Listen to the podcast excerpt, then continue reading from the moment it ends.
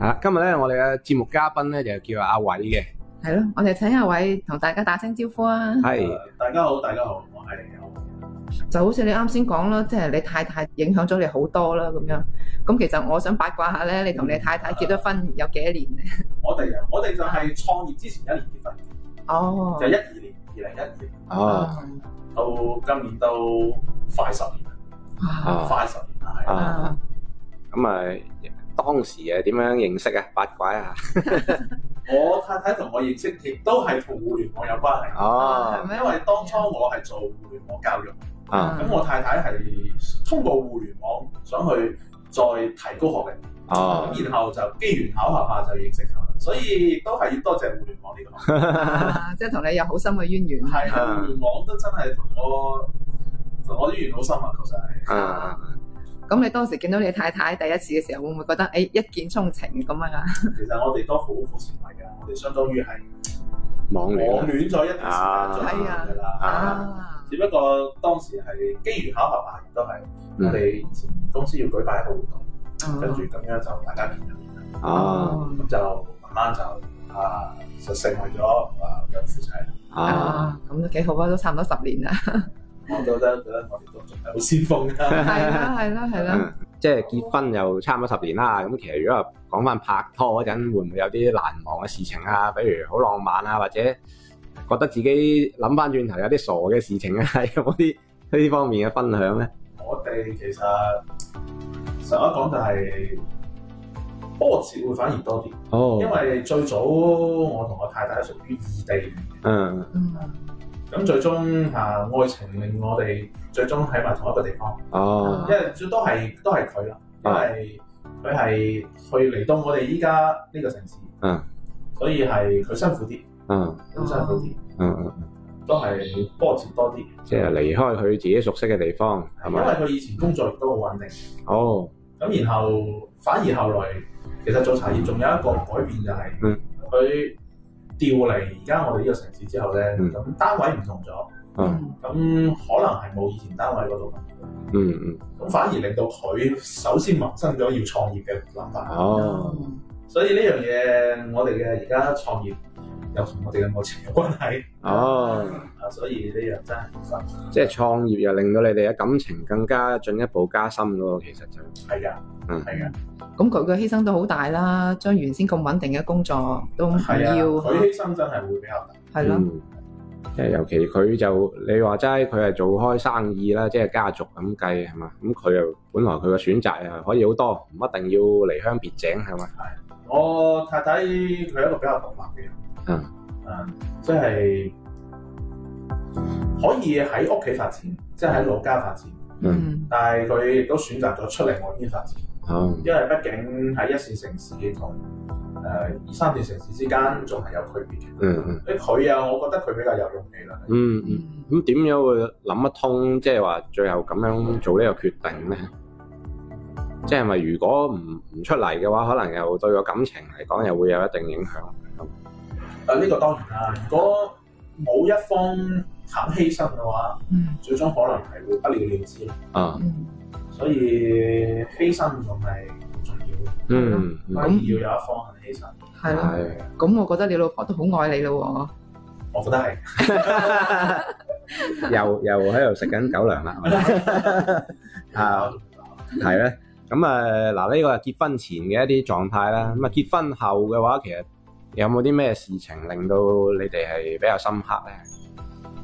其實我哋結咗婚之後有一段時間，我哋而家應該講係磨合期啦。啊，喎。嗯即係大家都係比較有主見嘅人，嗯中間肯定會好多摩擦，包括生活習慣上嘅，嗯然後磨合期亦都試過會嘈，亦嗯都試過嘈得幾厲害，啊嗯但係後尾經過之後就好好多啦。啊嗯，但係我覺得中間真係大家，我覺得大家都係一個修煉嘅過程。係而且而家好多人話要包容，其實我覺得唔應該用包容呢個詞，嗯，我覺得係要用忍讓，哦，因為啊包容我覺得係聖人做嘅事情。嗯嗯嗯忍讓咧就普通人要學識要嗯要控制自己嘅情緒，嗯因為包容你可以包容任何嘢都得，但係忍讓你係要好自律嘅。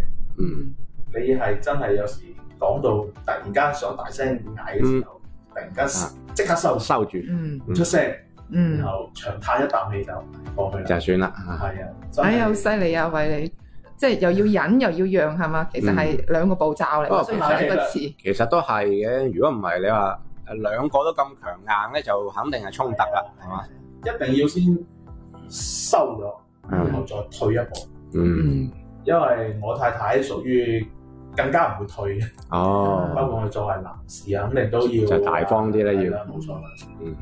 啊啊，學嘢啊，姐姐學嘢 我真係你啊，哋兩個唔會，應該唔會有呢種都其實都會㗎啦，都凡會嘅係夫妻嘅話，點係會唔會啊嘛？即係我哋仲更多年添啦，係嘛？十四年啦，我哋咁啊，所以誒都會學到嘢嘅，因為呢樣嘢就可能大家都必經嘅一個步驟係嘛，一個過程咁，但係你點樣去處理呢樣嘢，又係一個講修行啊啦。